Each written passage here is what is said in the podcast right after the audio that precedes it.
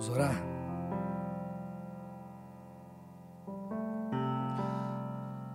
Pai, nós nos alegramos nessa hora, pela oportunidade que nós temos de ouvir a Tua palavra.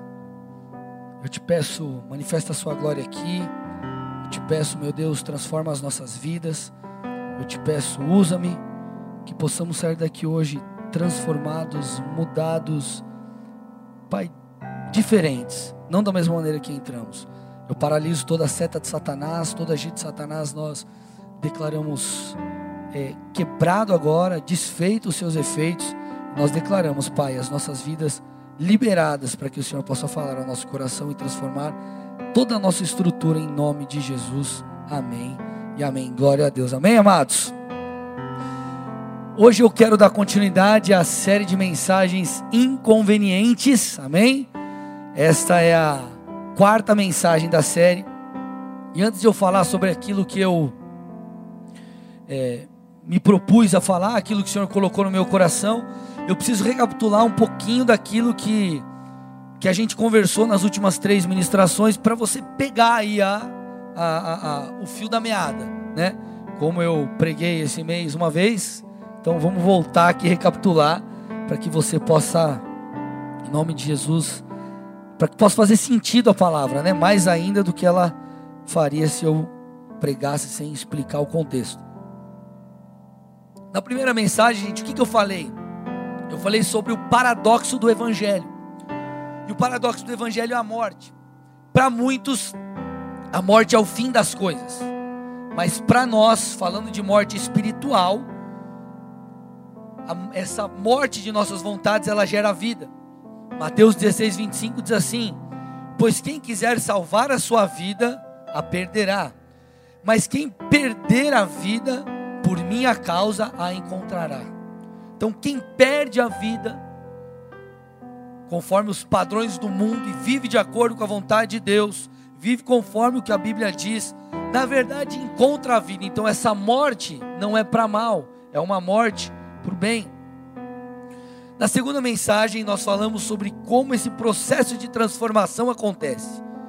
O que, que acontece, ou o que, que precisa acontecer, o que, que a gente precisa aplicar para que a gente de fato faça sentido essa coisa de, puxa, eu não vou mais viver conforme os padrões morais que eu vejo aí fora, na novela, na TV. Não, não, não, eu vou viver conforme a Bíblia diz. Como que acontece toda essa mudança? Porque ela não é porque você entrou numa igreja, ou porque você se tornou membro da igreja X mas é porque alguma coisa acontece. Amém? Essa mudança geralmente ela não é do dia para a noite, mas ela é contínua e gradativa à medida que você se relaciona com Deus. À medida que você busca a Deus. 2 Coríntios 3:18 diz o seguinte: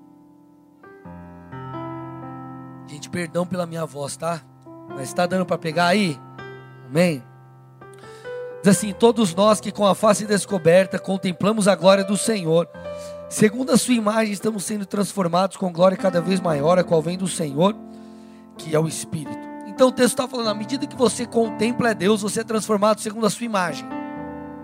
Imagem no original fala sobre semelhança moral. Então, à medida que você busca a Deus, contempla Deus, você se torna parecido com Ele. E o que é contemplar? Contemplar é olhar para algo por muito tempo e com atenção. Então, à medida que você passa tempo na presença de Deus, dando a Ele a devida atenção, lendo a palavra como quem quer absorver algo, orando como alguém que quer encontrar Deus, à medida que você faz isso, você vai se tornando parecido com Jesus, porque Ele vai te transformando. E na terceira e última mensagem, eu falei sobre a importância do deleite nessa transformação. 1 João 2,15 diz assim: Não ameis o mundo nem as coisas que há no mundo. Se alguém amar o mundo, o amor do Pai não está nele. O termo aqui ameis, no original, fala sobre estar satisfeito com. E o termo amor fala, dentre outras coisas, sobre afeição. Então vamos lá, o que eu quero dizer com isso? Se a minha afeição, o meu desejo, estiver em Jesus, Deus, eu te desejo, Deus, eu quero te agradar, meu coração anseia por ti, vai ser mais fácil obedecer a Deus. Porque quando você lê lá a palavra, puxa, eu preciso cumprir esse mandamento, eu preciso obedecer, fazer dessa forma, você vai falar, cara, eu vou fazer algo por alguém que eu amo, por alguém que eu tenho afeição. É mais fácil. Então por isso que nós precisamos desenvolver essa essa essa paixão por Jesus, essa afeição por ele. Então quanto mais você o busca, além de você ser transformado, mais você se apaixona por ele. Porque Deus é bom, porque Deus é tremendo, porque a presença dele, cara, é melhor que qualquer outra coisa. Então você vai criando aquela afeição e isso te ajuda em suas renúncias. Amém? Porque essa essa essa essa série nós estamos falando sobre renúncias, amém? Viver uma vida inconveniente para com o mundo. É viver uma vida não de acordo com a novela das oito, mas é viver uma vida de acordo com a palavra de Deus. E se você quer ouvir alguma dessas mensagens, você pode acessar lá o SoundCloud, o podcast. André Silva está meu nome lá. Você consegue ouvir essas mensagens. Mas hoje eu quero falar sobre o poder das escolhas. Eu quero falar hoje sobre o poder das escolhas.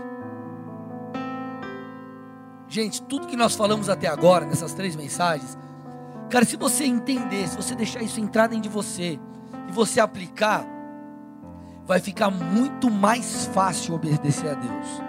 Porque primeiro, na primeira mensagem, você entende, você fala assim, cara, peraí. Deixar, por exemplo, como eu falei na outra mensagem lá, deixar de fornicar, que era o meu caso, sexo antes do meu casamento, no caso com a minha hoje esposa, na época da minha namorada, quando eu deixei de fornicar, quando eu entendi que isso é algo bom para com Deus, quando eu entendi que essa morte do meu eu, deixar de pecar, gerava vida, para mim ficou muito mais fácil obedecer a Deus. Então você entende que a morte, a renúncia gera vida. Depois você começa a buscar Deus, Ele começa a te transformar, você começa a desejá-lo, cara, tudo fica muito mais fácil. Porque obedecer a Deus faz sentido, é Ele que te muda, e você está apaixonado por Jesus, cara, você vai dar os passos que você precisa dar, sim ou não? Fica muito mais fácil. Porém, isso não nos exime das escolhas difíceis. Isso não nos exime das escolhas difíceis. Deixa eu te explicar isso um pouquinho melhor. Querido, por mais que os nossos valores sejam mudados, à medida que a gente busca a Deus, por mais que a nossa alma nesse processo passa a desejar as coisas de Deus. Começa, você começa a buscar Deus, começa a desejar as coisas de Deus. Nós passaremos por momentos em que renunciar o que precisa ser renunciado não será tão fácil assim. Presta atenção nisso. Por mais que nós desejemos as coisas de Deus, amemos a Deus, nós passaremos por momentos, nós precisaremos renunciar coisas que não será tão fácil assim renunciar. Queridos, algumas renúncias vão ser fáceis, outras não. Sabe uma renúncia para mim que foi difícil? Não sei se já contei esse testemunho, pelo menos mais a fundo. Estava falando com a Bruna um pouco hoje. A pirataria. Gente, de verdade. Minha mãe, ela tinha na época, ela tinha uma loja de videogame lá em São Paulo. E eu tinha o videogame e tinha acesso a todos os jogos. Ela vendia o CD, DVD, pirata, o cara saiu o jogo eu tinha. Então para mim era muito fácil. Eu tinha acesso às coisas da 25 de março, ia lá, é, tênis falso, boné falso, até a. Só faltava eu usar o tapa-olho, a perna de pau e o gancho na mão. Né? Só faltava isso. E querido, de verdade, pode parecer bobo para você, mas para mim foi muito difícil. Eu lembro de momentos que eu estava com um DVD para assistir filme pirata, eu orava, falava, Jesus, posso assistir esse filme ou não? Olha que ridículo, né, gente? Mas foi a fase que eu vivi. E eu não sei se você sabia, mas pirataria não é só crime, mas é pecado, irmão. Olha a pessoa do seu lado e fala assim: é pecado, irmão. Sabe por quê? Vamos lá, pense comigo. Se você fizesse o tênis Nike, você, foi, você é o dono da Nike, aleluia. Aí chega alguém quer vender para você um Mike. Quer vender um Mike para você. Vem, vem, vende um Mike lá. Comprou. O cara tá ganhando dinheiro nas suas costas que fez a Nike. Você vai achar justo? Sim ou não? Então por que, que tem crente que consome produto pirata? Você está entendendo, irmão? Não, pastor, mas eu não tenho condição de ter. Se não tem condição de ter, irmão, não tenha. De verdade. De verdade. Olha o que diz Jeremias. Cadê a base bíblica, pastor? Jeremias 22, 13. Ai daquele que constrói os seus palácios por meios corruptos, seus aposentos pela injustiça fazendo os seus compatriotas trabalharem por nada, sem pagar-lhes o devido salário. Então, quem constrói a sua casa com a injustiça, que é injustiça? Cara, eu estou pegando um produto que é meu, ou melhor, eu estou pegando um produto falso, eu criei, fiz um fake lá e estou vendendo, ganhando dinheiro nas costas do grilo que fez o negócio, que é o dono da marca. Eu estou construindo a minha casa, estou recebendo recursos através da injustiça. E isso não é bênção, querido, isso é maldição. Pastor, mas se for réplica, é falso do mesmo jeito, irmão. Não importa se ele parece ou não, importa se é ou não. Vocês estão aqui comigo? Amém, diminuiu. É, olha a pessoa do seu lado e fala, fala Deus. Sabe quando tudo mudou? Olha a pessoa do seu lado e fala assim, quando o pastor fez uma escolha. Eu não era pastor, tá? Você entendeu? Nossa, pastor. Não era pastor ainda. Mas assim, quando eu fiz uma escolha, quando eu decidi não mais ter aquelas coisas. Então existem tentações, gente, que são fáceis. Existem renúncias que são fáceis, outras são mais difíceis. Na tentação de Jesus no deserto, lá em Mateus 4, apesar de Jesus estar diante de uma necessidade básica, fome, porque ele estava 40 dias sem comer, 40 dias e 40 noites sem, sem comer, e ali, querido, ele estava diante de uma necessidade básica. Apesar de Jesus estar com fome, ele não cedeu. Satanás chega para ele e fala: Ó oh, Jesus, ordena que essas pedras se transformem em pães, mata a sua vontade. Mesmo Jesus com fome desesperador, e você sabe, meu irmão, que é tá com fome. Imagina, você fica três horas sem comer e já fica desesperado. Imagina 40 dias e 40 noites. Apesar dessa tentação, eu acredito que para Jesus não foi difícil vencer. Eu acredito que para Jesus não foi difícil. Sabe por quê? Porque ele estava em jejum, seu espírito estava fortalecido. E a Bíblia também diz, o próprio Jesus diz, que a comida dele era fazer a vontade do Pai. Então posso dizer que aqui nessa tentação não foi difícil para Jesus vencer. Agora, a Bíblia nos mostra um outro momento que Jesus é tentado.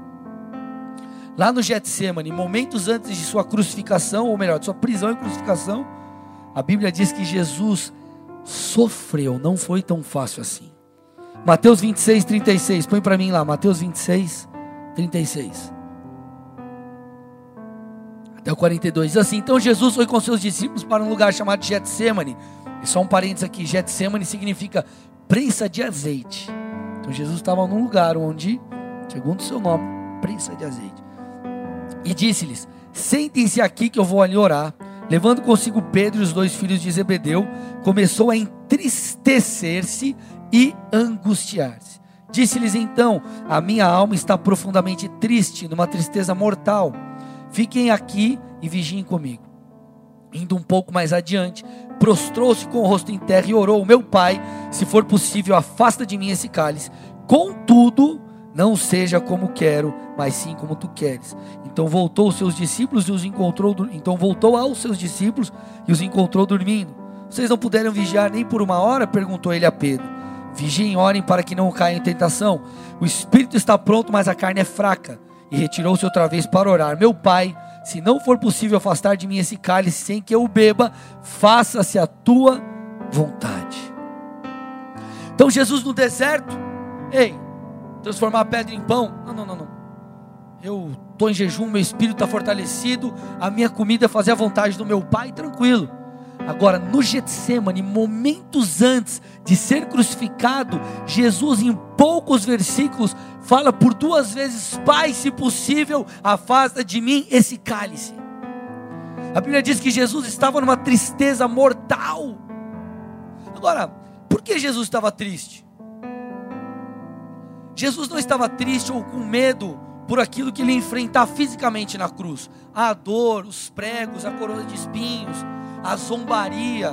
Não, não, não. Jesus não estava com medo, não era um, um medo por questões físicas.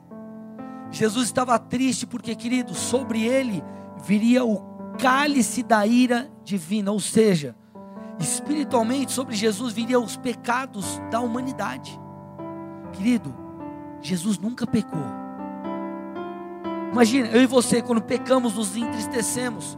Jesus nunca pecou. E sobre ele não viria apenas o teu pecado, mas o meu, o teu e de todas as pessoas, de todos os séculos, de todos os momentos. antes, naquela hora, depois, o pecado de toda a humanidade. E Jesus sentiu aquele peso.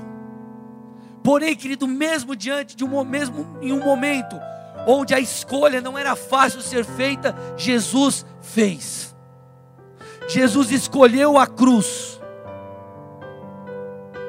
Como você leu ali comigo, como você ouviu aqui no versículo 42, meu Pai, se for, se não for possível afastar de mim esse cálice, faça a sua vontade. Querido, eu te pergunto nessa noite, o que você faz em momentos que a sua alma não deseja fazer a vontade de Deus. O que você faz quando renunciar tem um custo, tem um preço. Eu vou falar aqui, citar alguns pecados, mas as renúncias não envolvem apenas pecado, envolvem as coisas listas que você precisa abrir mão. Eu tive que abrir mão da minha carreira para estar aqui hoje com vocês. Eu voltaria atrás de forma alguma.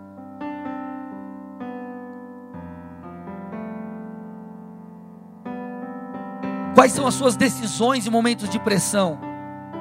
Você obedece a Deus ou não?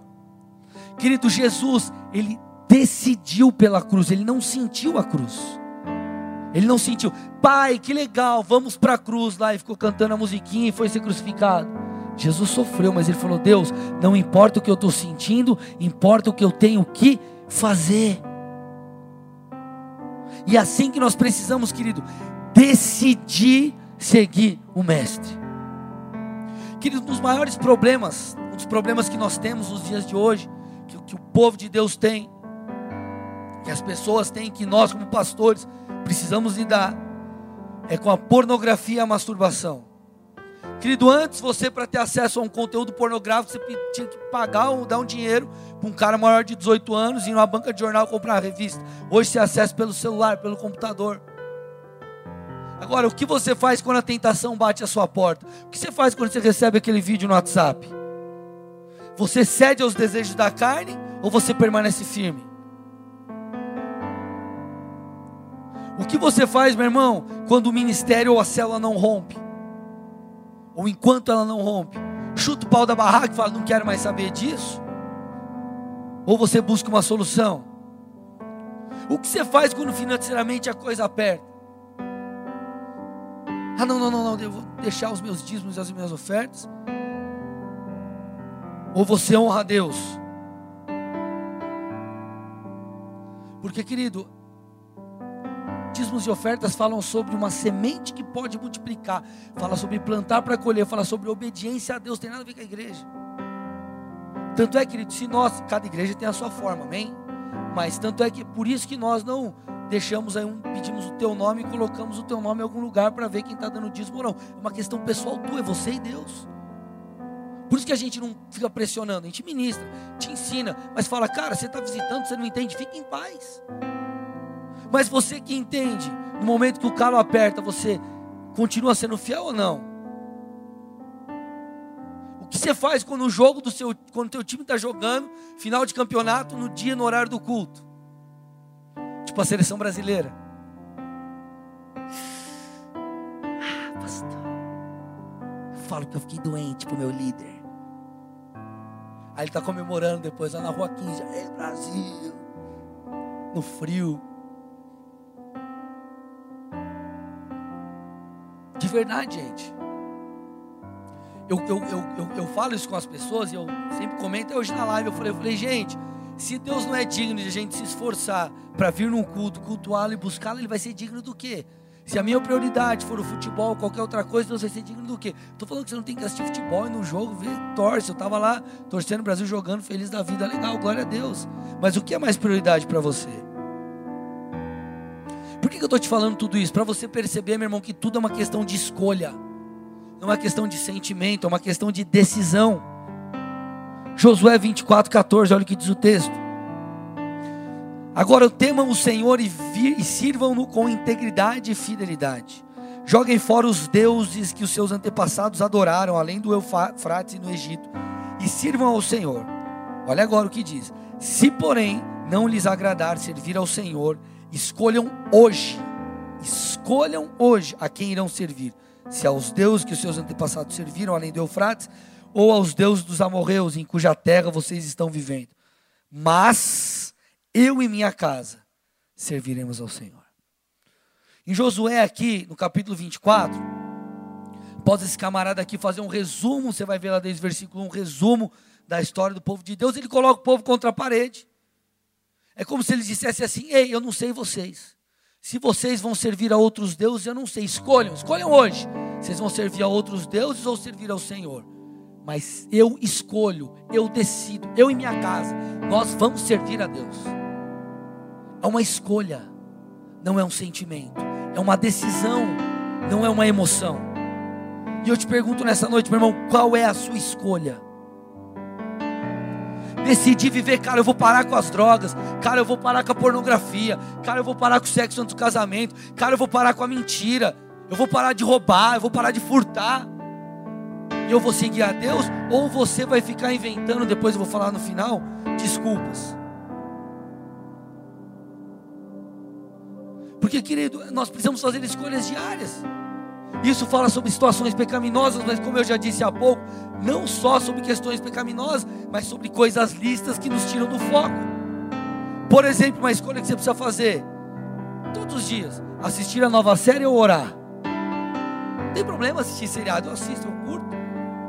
Só que isso está te roubando de Deus. É uma coisa lista que está sendo instrumento de Satanás.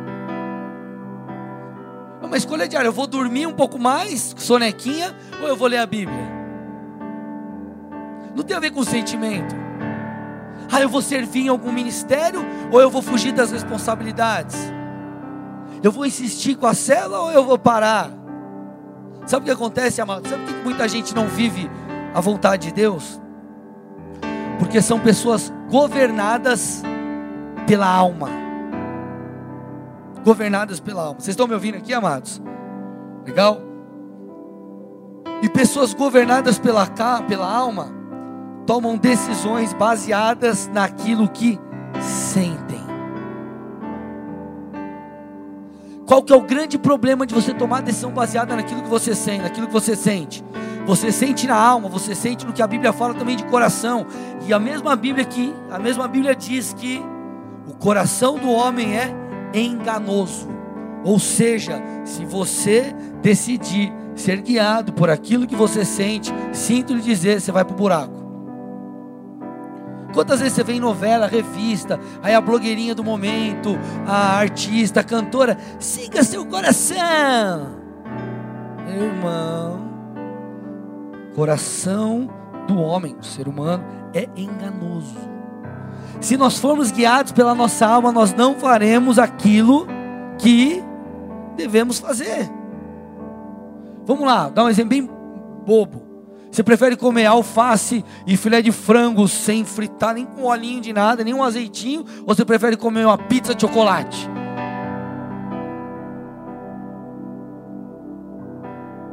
Você prefere comer um, um doce sem lactose, sem glúten, sem nada? Ou você prefere comer aquele top sundae do Mac com cobertura extra? Só que o que é mais saudável? Básico. É, é para ilustrar que a sua alma quer muitas vezes o que você não deve fazer. Paulo dizia isso. O que eu quero eu não faço, o que eu não quero eu faço. Ó dilema, é assim. Por isso, querido, que a nossa alma a, nossa alma nunca vai querer obedecer a Deus. Ou ela pode até querer. Como eu falei, à medida que você busca a Deus, começa a desejar as coisas do Senhor. Mas vai haver momento que vai ter um conflito. E talvez é na maioria das vezes. A sua alma não vai querer obedecer a Deus. Você vai ter que fazer ela obedecer. Você vai ter que botar, querido, ela no eixo, puxar e falar: meu aqui quem manda não é a carne, quem manda é o Espírito. Vocês estão aqui comigo, amados? O salmista diz isso, Salmo 42, 5. Por que está tão triste, ó minha alma? Ele entra ali num dilema. Por que está triste, minha alma, ó minha alma? Por que você está perturbada dentro de mim? Aí ele diz assim, é Salmo 42, 5. Ponha a sua esperança em Deus. Querido salmista, deu um comando para a sua alma. E é isso que você precisa fazer se você quer viver uma vida que agrada a Deus. E essa vida que agrada a Deus, que muitas vezes é inconveniente para com o mundo, vai te trazer a verdadeira alegria e plenitude. Só que para isso você não pode ver por aquilo que você sente, mas por fé. Queridos, quantos casamentos não sendo destruídos porque as pessoas falam besteira?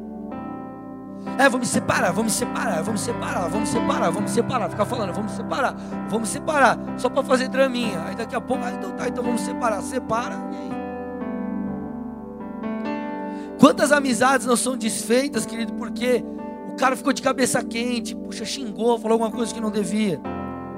Quantas pessoas que não entram em dívida porque consomem o que não deveriam?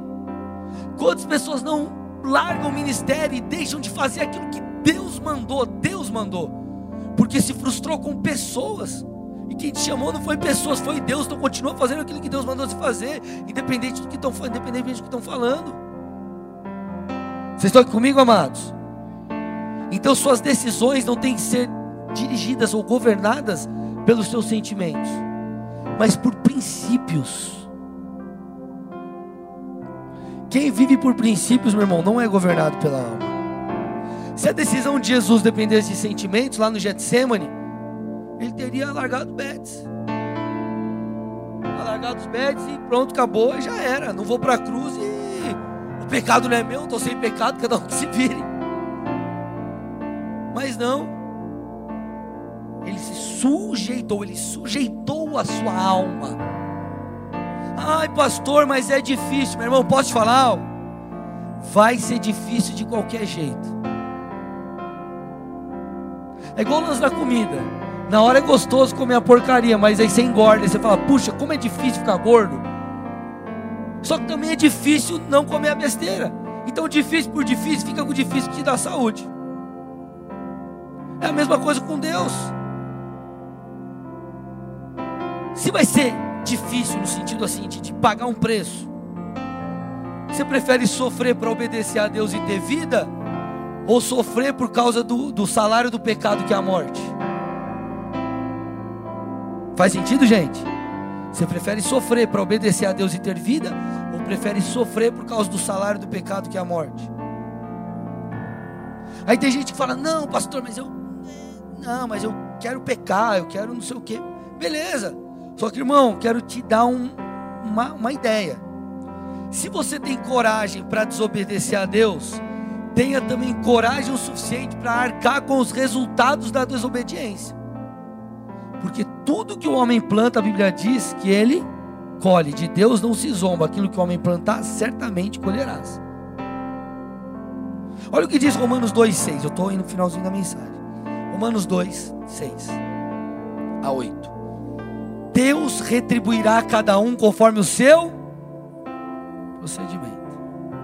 Ele dará vida eterna aos que, persistindo em fazer o bem, buscam glória, honra e imortalidade.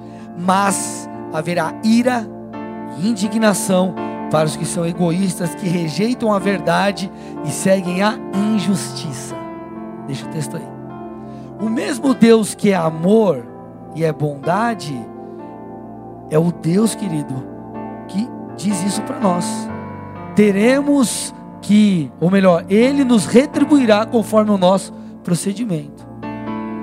Se você escolher a vida eterna, seguir a, se você escolher seguir a Deus, vida eterna. Se você escolher, querido, viver de uma maneira que desagrada a Deus, seguindo a injustiça, que você vai colher é ira e indignação. Olha a pessoa do seu lado e fala: o que você quer para a sua vida?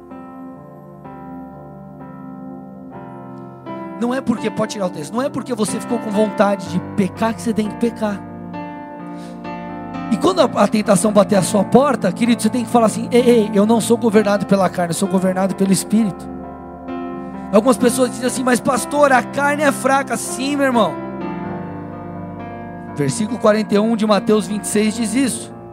No original, a palavra fraca fala sobre ser frágil fala sobre ser influenciável. Então a carne, a nossa alma, ela é fraca, ela é influenciável. Porém, a mesma carne que é fraca, a mesma alma que é fraca, a Bíblia diz que em nós, e a alma, a carne, está em nós. A mesma Bíblia que diz isso, que a carne é fraca, diz que em nós habita o Espírito de Deus. E qual é o papel do Espírito de Deus? Dois. Primeiro, te convencer do pecado. Segundo, te guiar toda a verdade. Está lá em João 16, essas duas coisas. Ah, a carne é fraca, tá difícil. Ei, a mesma carne. Ou melhor, esses desejos que estão em você, na sua carne. A Bíblia diz que em você também existe o Espírito de Deus. Habita o Espírito de Deus. Então, quem você vai deixar ganhar? A carne ou o Espírito? O Espírito de Deus te convence do pecado, ele te guia toda a verdade. Então, dentro de você existe aquele que vai te convencer, aquele que efetua o querer, aquele que opera em nós, o querer e o efetuar, o desejo e o fazer. Sabe qual é o problema, amados? Muitos, infelizmente, vivem dando desculpas. Muitos, infelizmente, a gente percebe que vivem dando desculpas. Não, pastor, mas você sabe como é? Eu caio nisso por causa daquilo. Ah, pastor, eu não, não, não dá, não rola por causa disso ou daquilo. Cara vive dando desculpa. Então, quais desculpas você tem dado para não permanecer em santidade? Quais desculpas você tem dado para não morrer para você mesmo? Quais desculpas você tem dado, querido, para não vir aos cultos? Quais desculpas você tem dado para não ler a Bíblia? Sabe qual é o problema da desculpa? Ela é uma mentira que você conta para você mesmo para aliviar a sua culpa. Uma desculpa. Então você inventa uma história para amenizar aquele fardo que você está sobre você, porque você não está fazendo o que tem que ser feito. Puxa, estou pecando, mas sabe como é? Eu peco, olha, é por causa disso. Aí você conta uma desculpa que aquilo alivia a sua alma, mas na verdade é uma mentira que você está acreditando nela. E sabe qual é o grande problema disso, querido? A mudança nunca vai te alcançar. Porque você está acreditando numa mentira. E transformação só existe onde há verdade.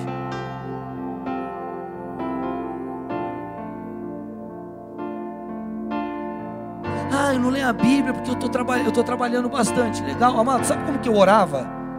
Muitas vezes no meu trabalho. depois do almoço eu levava a marmita, comia, quando eu estava no banco, ia para o carro ler ia pro carro orar. Sabe o que eu fazia às vezes? Porque, meu irmão, você almoçou e sem toda sono. Eu ia andar no quarteirão e ficava orando. Mas não igual um louco, né? Não, na minha, tipo, terno, gravata, né? Um gomadinho, trabalhava assim. Que Deus, ah, orava em língua, ia andando, orando, ligava um fone, uma música, ia na minha, orando, falando com Deus.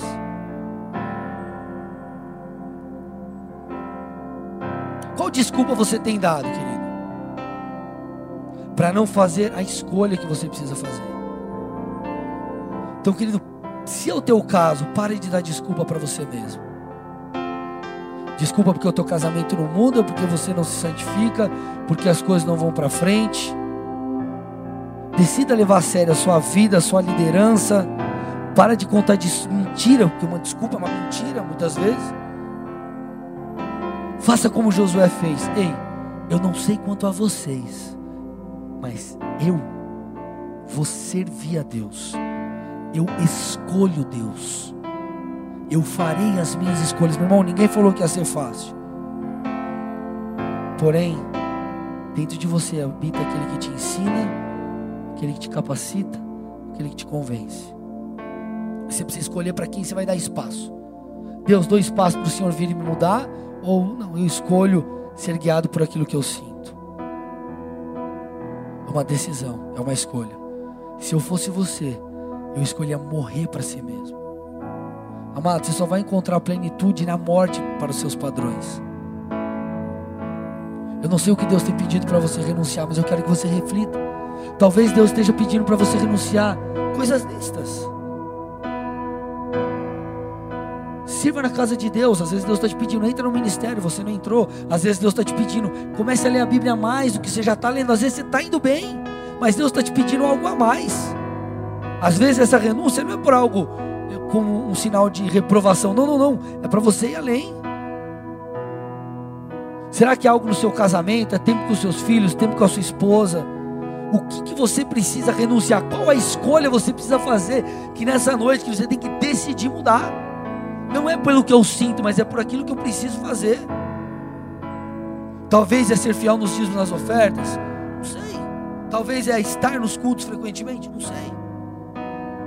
Mas eu quero que você pense, porque meu irmão, a renúncia é uma semente. toda semente dá fruto. Toda semente frutifica. Então, se Deus está pedindo para você renunciar a algo, é porque Ele tem algo muito melhor para te dar. Feche seus olhos, curva sua cabeça em nome de Jesus.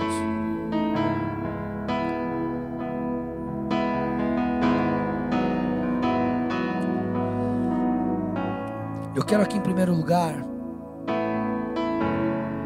orar por você que está visitando essa igreja pela primeira vez. Meu irmão, que você precisa ter muito claro dentro de você é que você não veio aqui, você não parou aqui, não chegou aqui à toa. Foi toda uma conspiração divina para que você estivesse aqui ouvindo essa palavra. E o que você precisa fazer, o que você precisa entender é que Ele quer te dar a vida. E a única renúncia que você precisa hoje é a renúncia dos seus caminhos. É falar, Deus, hoje eu, eu, quero entregar minha vida a Ti, os meus caminhos a Ti. Eu quero te seguir, eu quero te servir. Jesus, quero te conhecer.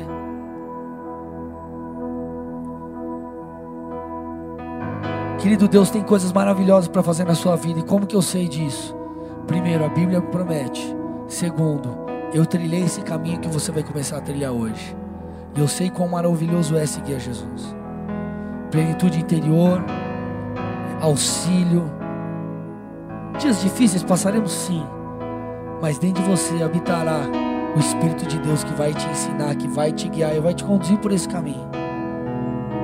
E o que eu quero aqui é te dar uma oportunidade de ter um encontro de verdade com Jesus, não só de ouvir falar sobre Ele. E todos de olhos fechados e cabeça baixa. Eu não vou te chamar para vir à frente, mas se você nessa noite quer ter um encontro com Jesus Cristo, quer entregar os seus caminhos a Ele, você reconhece, pastor, sei, sou pecador, preciso de perdão. E reconheço, Jesus é o Filho de Deus, veio ao mundo em carne, morreu numa cruz, morreu em meu lugar, ressuscitou, está sentado à direita de Deus. Eu quero entregar a minha vida em si, Jesus. Se você é essa pessoa, levante uma de suas mãos aí no seu lugar. Se você quer ter um encontro real com Jesus, eu não vou te chamar para vir à frente, fica bem tranquilo. Quero que você fique bem à vontade. Só quero que você faça a escolha correta. Levante uma de suas mãos aí no seu lugar. E além de levantar uma de suas mãos, repita uma oração comigo bem simples, aí no seu lugar mesmo, mas com toda a fé que há no seu coração. Diga assim: Senhor Jesus, nessa noite eu te peço perdão por todos os meus pecados. Eu te peço também, escreve meu nome no livro da vida e faça tudo novo. Eu quero te conhecer, eu quero te amar, eu quero te obedecer. Então me guie por esse caminho, em nome de Jesus. Pai, eu entrego essas vidas a Ti. Em resposta, meu Deus, a essa oração, a essa, essa atitude de fé, eu te peço, visita-os, toca, os enche, meu Deus. Eu te peço isso em nome de Jesus, que eles sejam guiados por Ti, abençoados, que todas as sortes de bens sejam liberadas sobre as suas vidas, o Senhor venha com provisão, com abundância. Em nome de Jesus, te pedimos isso e agradecemos. Amém, amém. Dê a sua melhor salva de palmas a Jesus Cristo, amém.